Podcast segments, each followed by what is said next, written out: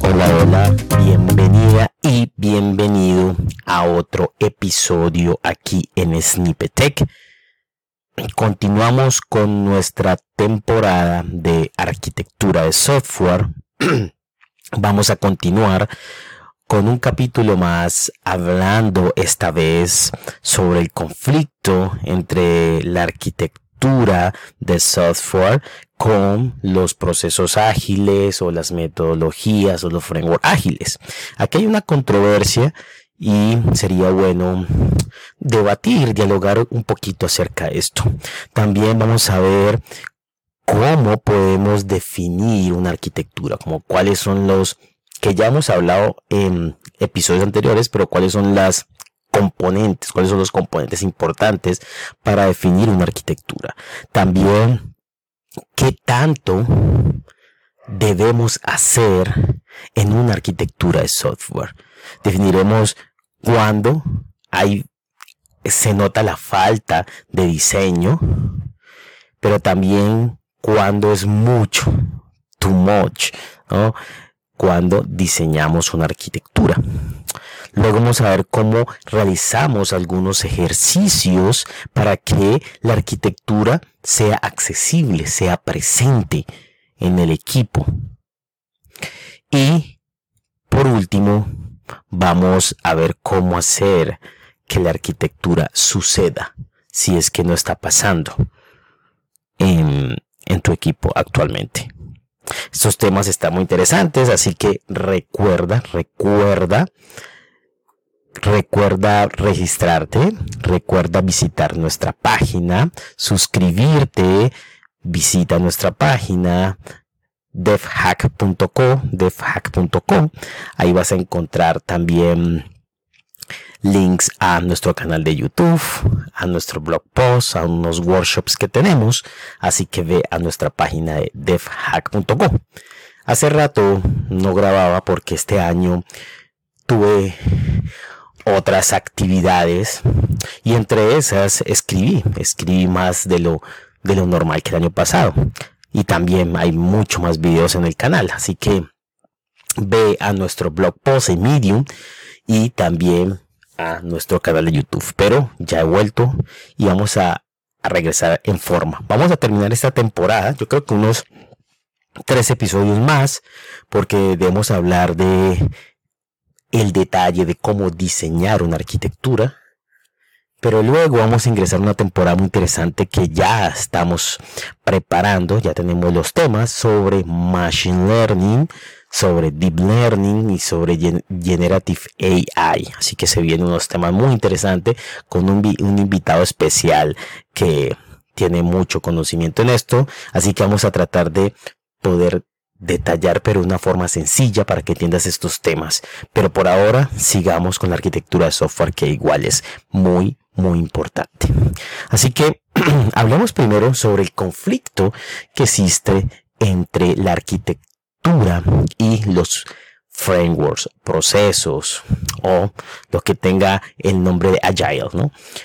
¿Por qué? ¿Por qué, ¿Por qué se dice un conflicto? Porque mm, se ha interpretado, se ha interpretado de forma incorrecta el manifiesto y además los principios de, de, de las metodologías, framework y demás ágiles o agile. ¿Por qué? Porque algunos lo malinterpretan como ah, hay que hacer el software primero, hay que construir el software, no importa documentación, no importa nada, eh, todos somos arquitectos, todos pensamos, todos analizamos, todos diseñamos, todos definimos todo y pues así creamos, pero eso en verdad no funciona, así no es. Y creo que es mal interpretado como se, se dice. Siempre recuerdo que el manifiesto nos dice que nos muestra como una balanza y la balanza está en un lado izquierdo y derecho, pero no quiere decir que uno pesa más que otro. Y recuerdo uno pues, que dice que software funcionando, o sea, software funcionando es, con un mayor peso que eh, documentos y documentación y, todo esto, ¿no? Pero quiere decir un mayor peso y eso está bien, pero no quiere decir que se deje de hacer documentación, diseño y demás. No, eso, eso, eso no. Y también en qué momento debemos hacer esto. Entonces, este conflicto que existe a veces, pues, es un conflicto que va a llevarnos a grandes problemas. ¿Por qué? Porque seguro, si ya tienes experiencia y has desarrollado, yo conozco personas que les hice uno, bueno, y ustedes que están construyendo, yo no sé. Desde ahí, desde que yo no sé qué estoy construyendo, significa que no hay una visión clara de lo que se quiere como producto. Y eso también implica el sistema. Yo no sé. Y me pasan una, una tarea y bueno, ¿y cómo hago esto? pues no sé, y empecemos a mirar cómo lo hago y lo hago de mi, de mi como, como sea. Y sí, de pronto puede que tenga algunos principios, alguna guía, pero luego cuando voy a integrar me puedo encontrar problemas que, que no es como, como, como lo veía, que no se puede integrar, que tenemos diferentes problemas, que me demoré más de lo que había pensado que le iba a hacer. ¿Y esto es por qué? Pues porque no tenemos un claro proceso de diseño, de definición de una arquitectura, de diseño y documentación en arquitectura, de identificación de riesgos y poder con eso mitigar esos problemas. Entonces, no hay que verlo así. ¿Y cómo hay que verlo más bien? Hay que verlo que la arquitectura o sea, lo peor es no tener arquitectura. Y tampoco me voy al, al otro lado extremo, que es, tengo mucho y me gasto mucho tiempo en arquitectura. Y ese es uno de los, de los ahí de los, de los puntos importantes porque en los proyectos dicen no pero es que no podemos gastar mucho tiempo eh, diseñando necesitamos tener el software rápido sacar un MVP si es un producto o una startup o necesitamos eh, rápido el, el cliente ver tal cosa o el usuario sí pero hay que pensar hay que analizar un poco hay que definir una una una pintura, una gráfica, un diseño de alto nivel para que podamos tener una visión, un roadmap de cómo vamos a construir el sistema. Y luego, poco a poco se irá detallando. Y también depende de qué software estoy construyendo. Porque si estoy construyendo un software que ya existía, pero que lo estoy volviendo a reconstruir, o un sistema que ya es muy claro lo que se requiere, pues el diseño puede que desde el principio se pueda detallar algunas cosas sin, ahora vamos a ver cuándo es lo suficiente, sin ir a caer en el que, en el proceso en que no, tenemos que detallar todo lo, lo, que más podamos, em, diseñar todo lo que más podamos y porque las cosas pueden cambiar. Pero esa incertidumbre es menos que cuando se está creando un producto desde cero, es una startup, la incertidumbre es mayor. En ese caso, se diseña mucho menos, pero hay diseño. Se diseña al principio una arquitectura general, con, se detectan unos requerimientos y vamos a ver cómo, qué es lo, lo mínimo necesario para una arquitectura pero debemos hacerlo. Entonces existe ese conflicto con Ágil acerca de la estructura del equipo.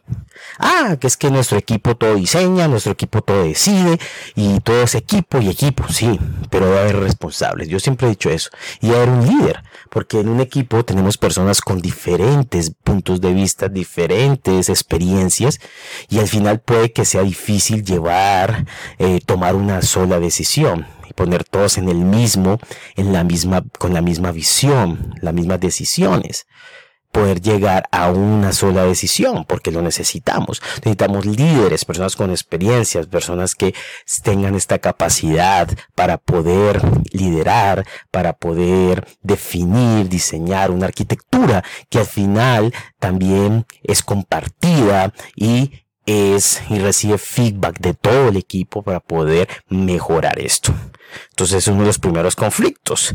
También los procesos. Ah, es que los procesos y las salidas. No, es que el proceso tiene que ser muy ágil y ágil quieren que sea rápido y, y ágil no es rápido. Ágil es trabajar de una forma eficiente que tenga unos buenos resultados, una buena calidad, que esté alineado y en el, en el, y mostrando resultados en, en, en, el mejor tiempo posible dependiendo del negocio.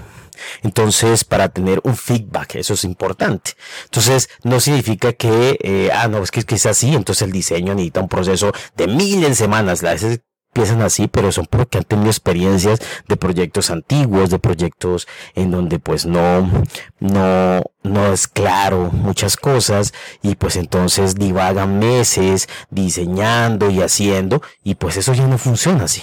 Entonces hay ese conflicto y también en qué salidas, cuáles son los outputs. Ah, no es que lo por aquí es esto nomás, el software funcionando, ¿no? Pero también necesitamos, mire, algún documento, algún diseño y demás. Ahora, como repito, vamos a ver hasta cuánto deberíamos hacer, ¿no? Pero eso es. Entonces, hay alguna frase muy interesante, es pues un diseño eh, como muy grande, o sea, hacer mucho diseño es como tonto, dump, pero no hacer diseño es mucho más tonto, ¿sí? Entonces, esa decisión de no, es que no hacer diseño, en verdad es mucho más estúpida esa decisión que decir que no, eh, que hay mucho diseño, ¿no? Entonces, lo que debemos de hacer es, no, necesitamos aceptar, necesitamos definir, si el proyecto va desde cero cero, necesitamos definir un roadmap, necesitamos definir una, una, una arquitectura base un diseño base para poder empezar, porque no sabemos. Y cuando digo arquitectura y diseño, no es simplemente ah, unos diagramas y demás, sino eh, la arquitectura, recuerden que es detectar esos requisitos, eh, requerimientos no funcionales, detectar algunos riesgos que ya hemos hablado en los episodios anteriores y también eh, tomar decisiones de arquitectura, que es qué tecnología vamos a usar, porque va a haber proyecto y bueno, ¿y qué usamos? No, pues cualquier, no, React, por ahí me dijeron que React es bueno, pero ¿por qué React es bueno? Y porque es adecuado para, para nuestro proyecto. Nuestro backend lo vamos a hacer en Python, pero ¿por qué? ¿Por qué? ¿Por qué? Recuerden siempre para por qué. Y al final, esas son las decisiones de arquitectura. Entonces, debemos de plantearlas y debemos documentarlas muy pequeño en un formato para poder que si alguien llega a los meses, a los años, digan, bueno, ¿por, ¿por qué están desarrollando en Python? Pues vea el por qué están desarrollando en Python. ¿Listo? Entonces, vamos eh, a, decir que debemos hacer diseño. Así sea metodologías ágiles, framework ágiles y demás, debemos hacerlo. Pero, ¿cuánto debemos hacer? ¿Qué debemos hacer? Es donde vamos a ir hablando un poquito. ¿Listo? Y, y primero, o sea, ¿qué es lo mínimo que hemos de tener? Y por lo mínimo, si el proyecto empezamos desde cero, es a definir una big picture, le llaman como una una, una, un diseño inicial de, de, de, de un contexto mayor. No vamos a empezar a detallar cada uno. Pero si es un sistema completo, pues miren, qué, qué componentes, qué partes tiene nuestro sistema. ¿Dónde vamos a almacenar? ¿Qué tecnología vamos a usar? ¿Qué riesgos tenemos? Entonces ahí hay cuatro componentes importantes. Primero, los requerimientos funcionales. Los requerimientos funcionales guían la arquitectura. Pues porque si nos dicen es que necesitamos un sistema contable que pueda permitir generar reportes, informes, cerrar esto, cerrar lo otro, o necesitamos un sistema para una eh, para algo educativo que tenga lecciones, que tenga eh, eh, cursos, que tenga esto y lo otro, pues necesitamos sus funciones porque no sabemos qué construir. Entonces es, importante eso. Y aquí también pero les, les, les contaba sobre qué estamos, cuál es nuestro proyecto, porque hay proyectos como startups que tenemos algo, pero que en dos, en una semana puede cambiar. O sea, tenemos definido algunos requerimientos, pero puede cambiar porque vemos que de pronto no hay respuesta o a los meses no hay respuesta, pues vamos a tener que cambiar. hay mucha incertidumbre, pero otros proyectos no puede que haya mucha incertidumbre. Lo otro componente importante aquí, primero, requerimientos funcionales, segundo, atributos de calidad. Atributos de calidad, recuerden, el rendimiento, la escalabilidad, ya hemos hablado en episodios anteriores, así que ve y escúchalo. Y esto pues nos va a ayudar a poder guiar también la arquitectura. Si nosotros sabemos de que, ah, nuestros usuarios son 5000 usuarios, simultáneos. Tenemos en total 10.000 usuarios, pero usan el sistema 3.000 usuarios y lo usan todos los días porque es un sistema clínico, pues tenemos también disponibilidad tenemos escalabilidad ahí, hasta dónde debemos escalar, pero también tiempos de respuesta. Es que eh, este, este software lo usa personas en recepción y tienen promedio personas haciendo una fila y bla, bla, bla, bla. Entonces tienen que registrarse y tienen que llevar a hacer este proceso y demás el sistema. Entonces necesitamos tiempos de respuesta. También necesitamos temas de seguridad. Y bueno, así hemos hablado de esos atributos de calidad. Algunos son fáciles de obtener, otros no. Otros al principio no los, no los detectamos o no le damos el suficiente peso porque depende de lo que estamos construyendo. Puede que unos atributos sean más tengan mayor valor que otros, ¿no? El otro tercer componente importante aquí son las restricciones. Tenemos restricciones. Podemos tener restricciones tecnológicas. Ah, es que nosotros solo tenemos una, aquí la base de datos es Oracle y necesitamos que usen Oracle. Eh, mm, me ha tocado empresas o de gobierno que ah, no, usamos nube todo lo tenemos acá. Entonces no puedes usar ninguna nube ni nada de eso. O aquí solo programamos en Java entonces pues toca programar y hacer las cosas en Java. Entonces ahí hay restricciones que hay que tener muy en cuenta estas restricciones para poder diseñar esa arquitectura. Pero eso también va enlazado con unos riesgos. Eh, y esos riesgos pues se da, bueno, si usamos Java pues puede que el rendimiento no sea el más adecuado, ejemplo, o que la escalabilidad no sea el más adecuado, no usamos nube pues puede que no usemos contenedores y entonces la, la, la escalabilidad, la... Eh, la mantenibilidad pues no sea la misma que pues si usamos algo on-premise y así sucesivamente. Entonces tenemos requerimientos funcionales, atributos de calidad, restricciones, riesgos y principios. Los principios al final es, ah bueno, después de que yo tengo y que tengo una unos requerimientos funcionales, una claridad de ellos, unos atributos de calidad, qué principios aplico desde una perspectiva de diseño, qué principios para poder lograr esos atributos de calidad. Entonces, ah, voy a hacer separación de, de preocupaciones, que llama separation of concerns, que es como, ah, bueno, voy a, a, separar esto en capas, si es un sistema monolito, o voy a separar esto en microservicios, si es un sistema ya distribuido, y así voy tomando decisiones que al final son principios de arquitectura o le vamos también patrones de arquitectura. Entonces tenemos esos cinco componentes para una arquitectura. Requerimientos funcionales, sí o sí, eso hay que tenerlos. Atributos de calidad, los vamos obteniendo. Hay diferentes formas, algunos se van a obtener al principio, después otros, ya hemos hablado de eso. Restricciones de tecnología y eh, riesgos y principios. ¿Listo? Entonces con eso, y ahora, puede que, como digo, Ah, vas a decir, ah, pero es que son muchas cosas. No son muchas cosas. Son cosas que mínimo debe tener y, y eso que no debe ser no debemos de pensar que es que vamos a tener todo, todo, todo, ¿no? Porque las cosas se van dando. Vamos a empezar con estos requerimientos funcionales. Vamos a empezar con estos, estos módulos. A eso voy detectando esos atributos de calidad, voy detectando esos riesgos. Después, en otra iteración, vamos a ver vamos a construir otros, otros módulos. Entonces voy con eso detectando atributos de calidad, restricciones que tengo que definir todo desde el principio, saber todos los requerimientos desde el principio. No, es un proceso iterativo que poco a poco puede ir cambiando. Entonces la arquitectura evoluciona, el diseño evoluciona y se va de, también desarrollando a la medida que vamos también desarrollando y creando código. Entonces no es algo que tengo que hacer desde antes todo para poder construir, no, es algo que va paralelo y que siempre evoluciona. ¿Listo? Entonces, con esos componentes ya sabemos, listo, pero ¿qué tanto debemos de diseñar? Entonces, puedo decir, ah, bueno, podemos hacer mucho diseño y eso recuerda años, muchos años atrás, o puede que existan empresas todavía que usaban una metodología de cascada, es buena en algunos proyectos, proyectos pequeños, proyectos que no son de incertidumbre, aunque mucho software ahora, todo casi la mayoría son de incertidumbre, siempre tenemos incertidumbre. Pero se hacían esto y lo que se hacía es que se tomaba meses, se hacía, se, se profundizaba mucho y vamos a ver cuáles son las debilidades de eso, de profundizar mucho en un diseño, de ir a, un, a un super detalle y eso pues no es lo correcto, ni tampoco hacer diseño, o sea, no hacer absolutamente nada, sino llevarnos por, por, por, lo que vamos construyendo y pasa mucho de que cuando hacen esto pues van y montan, el sistema de cayó en el primero, lo primero que lo desplieguen, ah, han probado con cinco usuarios y como nunca detectaron esos atributos de calidad, crearon una buena arquitectura, pues se cayó, se cayó, entraron eh, 100 usuarios y se cayó, ¿no? Y así puede pasar con muchas otras cosas en el sistema.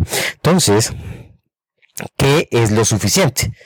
Sencillo, suficiente de una arquitectura es que tú entiendas el objetivo y sepas cómo lograr ese objetivo.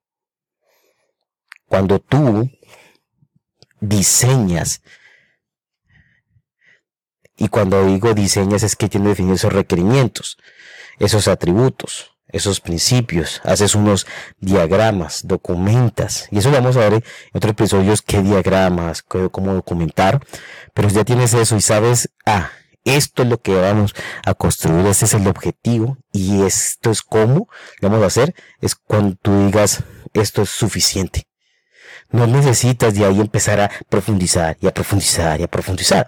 Entonces, ejemplo, me dicen, miren, yo tengo definido que va a crear un pipeline que va scrapear contenidos y esos contenidos de, Twitter, voy a scrapear, ejemplo, voy a extraerme esos contenidos y esos contenidos los voy a procesar para luego poder detectar cuáles de esos contenidos son este de deporte y eso poder llevarlo a otra base de datos para mostrarle a otras personas noticias solo deporte.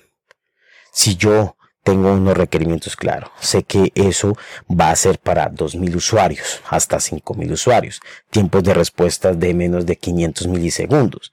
Sé que necesito un sistema de autorización, un sistema de autenticación. He definido algunos atributos de calidad. Entiendo qué es y entiendo cómo lo voy a hacer.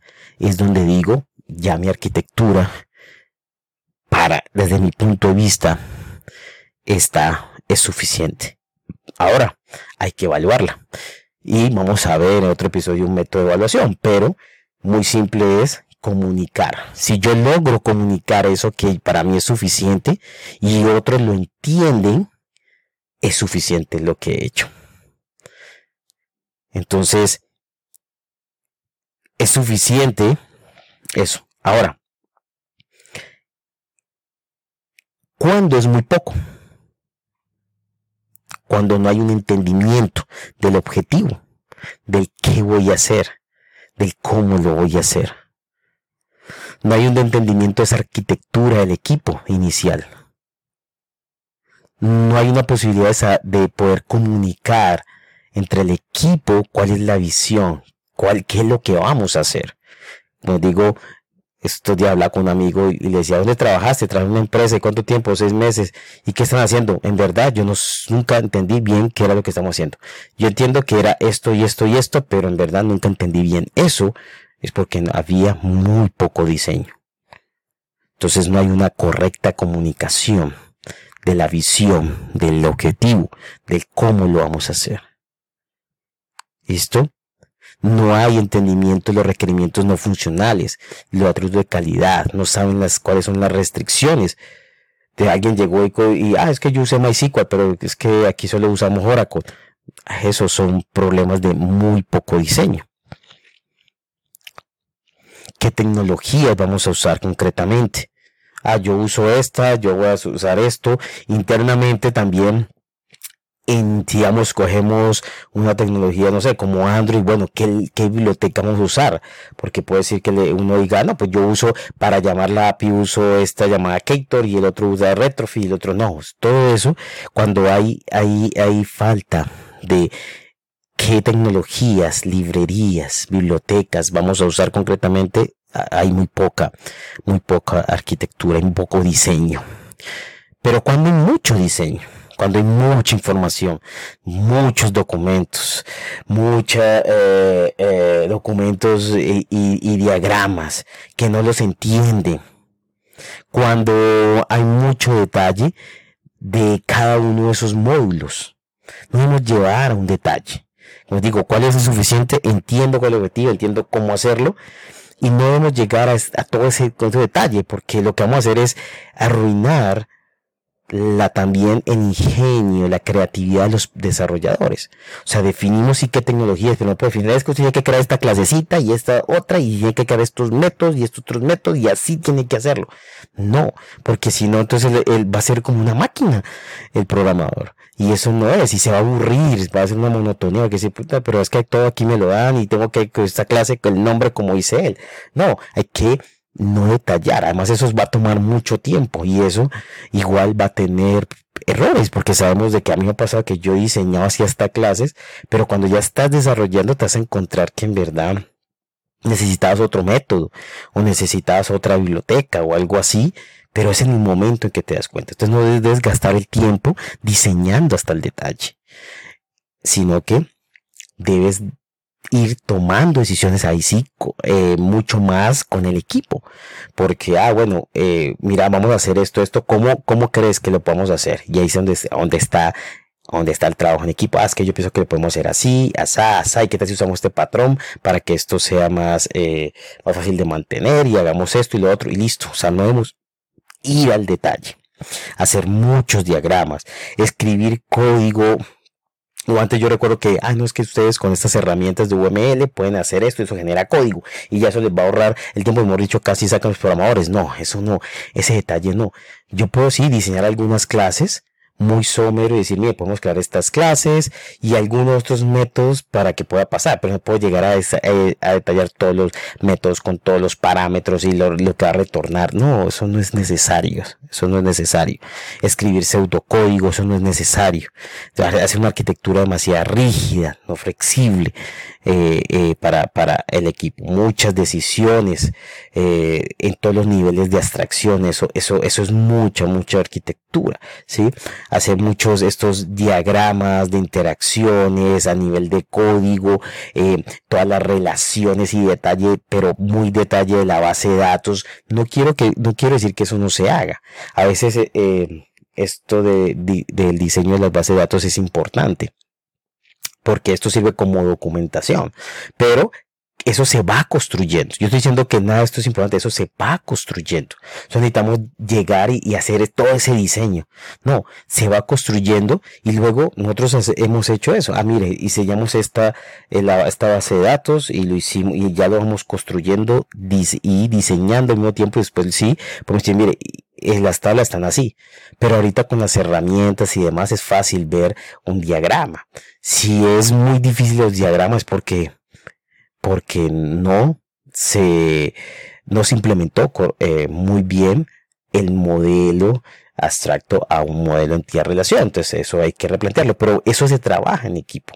Por eso hay pull requests, por eso hay reuniones de, de, de, de de, de, diseño, puede ser reuniones para poder dar soluciones a un problema, todo eso se hace eh, por, para poder tomar las mejores decisiones basado en las perspectivas de todos. Entonces, todo eso es mucho análisis, mucho análisis. Mucho diseño, perdón, mucho diseño. Entonces ahí tenemos las dos comparaciones. Ah, tengo muy poco diseño o tengo mucho diseño. Debemos ser, tener una balanza. Ahora, no quiere decir de nuevo, esto es una regla, es que escuché en el podcast de Juan que decía, no haga un diseño detallado de las bases de datos. Cuando me digo eso es que me refiero a índices, que cuántos por almacenados, cuántas vistas. No, o sea, estoy diciendo que, ¿qué es necesario? Si yo he diseñado algo, pero decimos, bueno, ya sabemos cuál es el objetivo, pero ¿cómo hacerlo? Y alguien diciendo, yo entiendo cómo hacerlo o yo mismo digo, pero, pero bueno, si voy a construir esto, ¿cómo almaceno esto? Significa que no es suficiente. Entonces, es ahí en donde yo tengo que evaluar es qué es tanto suficiente, pero estoy dando algunos puntos que puede ser muy poco diseño, cómo detectar cuando hay muy poco diseño o cuando hay mucho diseño. Pero, pero depende del problema, esa palabra mágica depende, depende del momento del proyecto, qué hago, qué no hago, con tal que llegue a lo suficiente para entender la visión, para entender el objetivo y cómo hacerlo. ¿Listo? Ahora, que, que cómo poder nosotros hacer que, que la gente vea la arquitectura, la, la vea accesible, la entienda y vea su importancia. Entonces, primero, educación.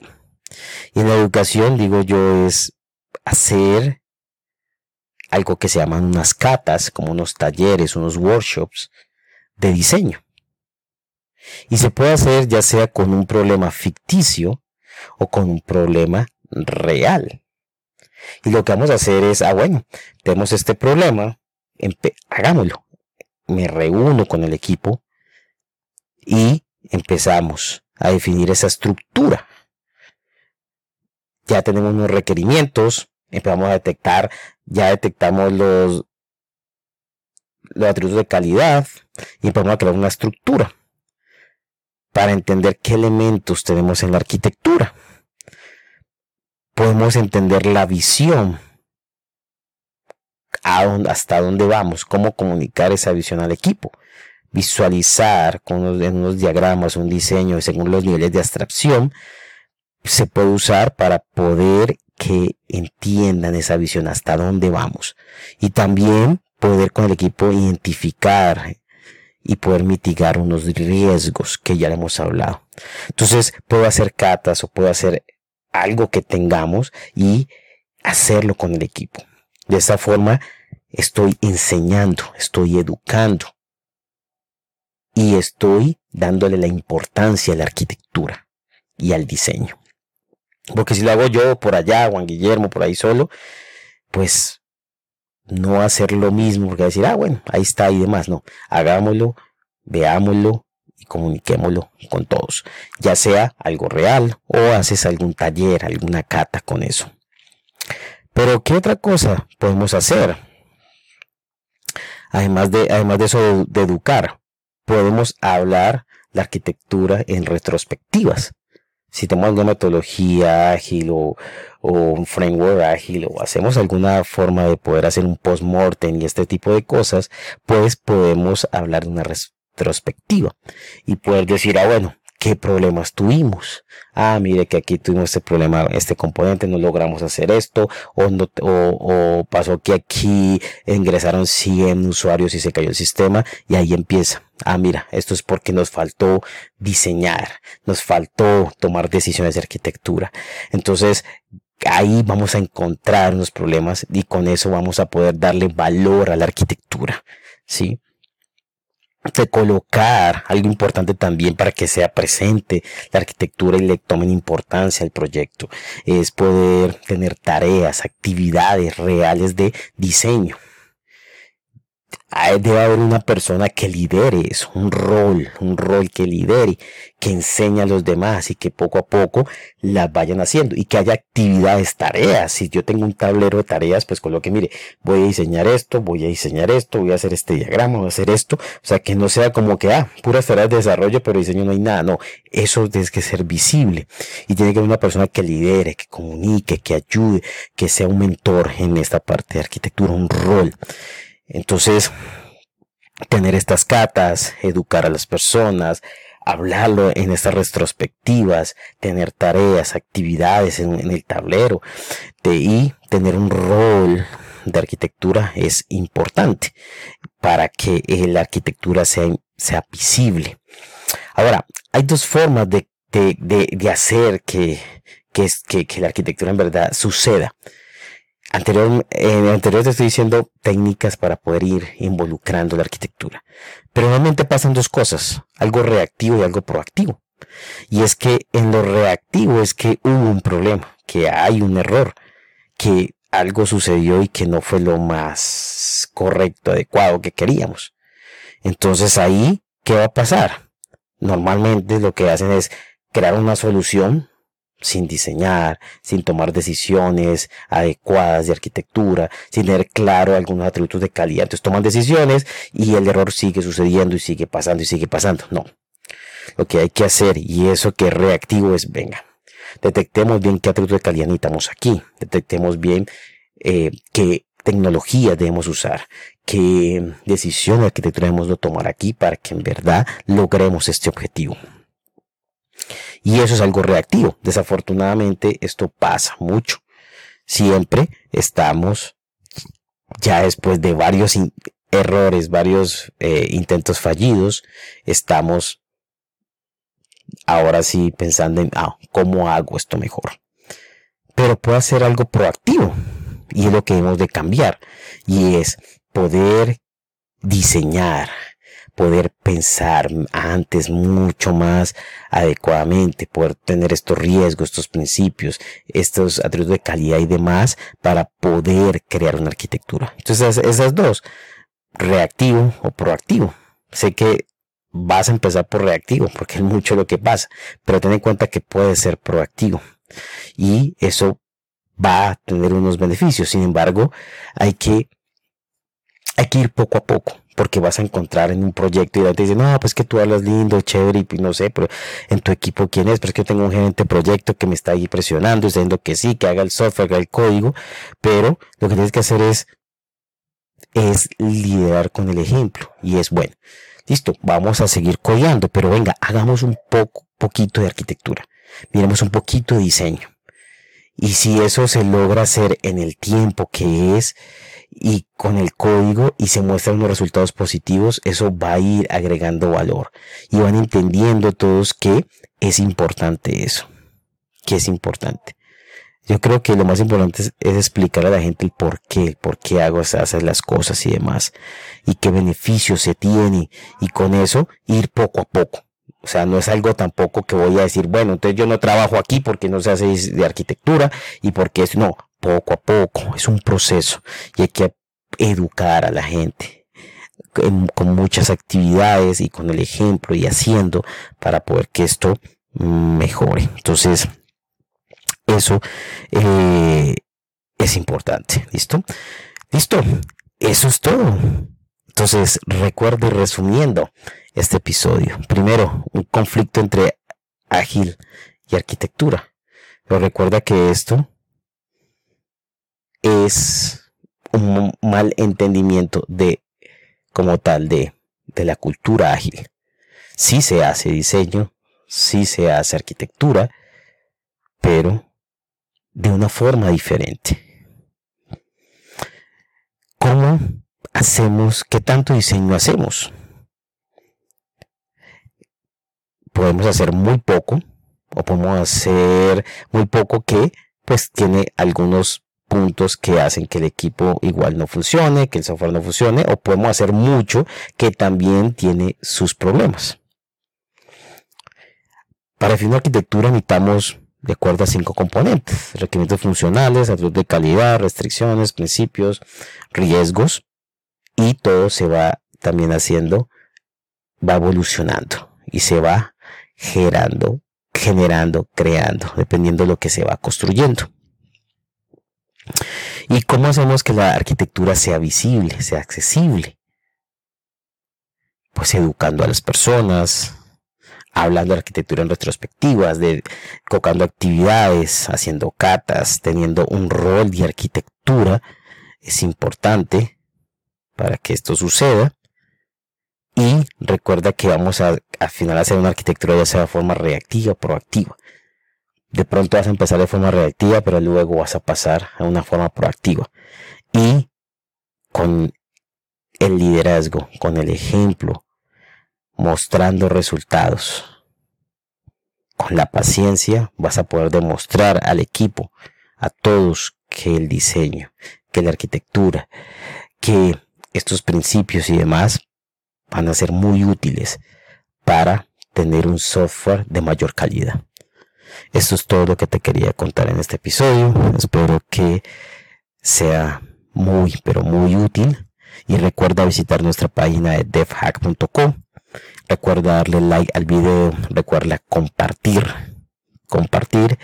Y nos vemos en el próximo año. Vamos a continuar con otros episodios de arquitectura y pasaremos a un tema muy interesante, Machine Learning, Deep Learning y Generative AI. Así que compártelo, suscríbete y nos vemos en otra oportunidad. Chao, chao.